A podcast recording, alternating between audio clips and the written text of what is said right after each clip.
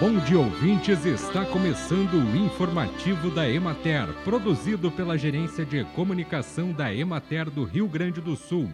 A apresentação é de Matheus de Oliveira, na técnica José Cabral. No geral, as pastagens anuais de inverno ainda ofertam quantidade boa de massa verde.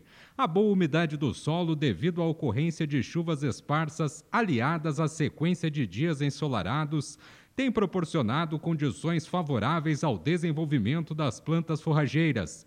Já as áreas com pastagens de aveia se aproximam do final do ciclo, com exceção dos locais onde foram estabelecidas mais tarde.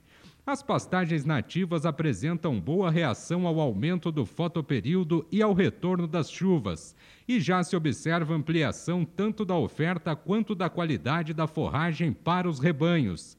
Porém, em algumas regiões do estado, os acumulados de chuva não foram significativos e a falta de umidade reflete em pequena limitação no desenvolvimento das forrageiras nativas. Muitos produtores estão fazendo a ensilagem de excedentes de pastagens como forma de ampliar as reservas forrageiras, considerando as previsões de chuvas abaixo da média ao longo da primavera e no início do verão.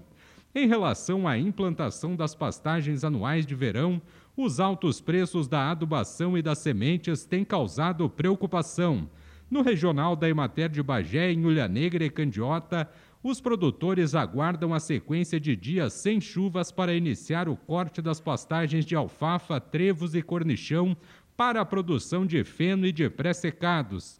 E em Bagé e Candiota, algumas áreas de campo ainda mostram sinais do impacto das geadas, com os pastos queimados ou com a altura reduzida.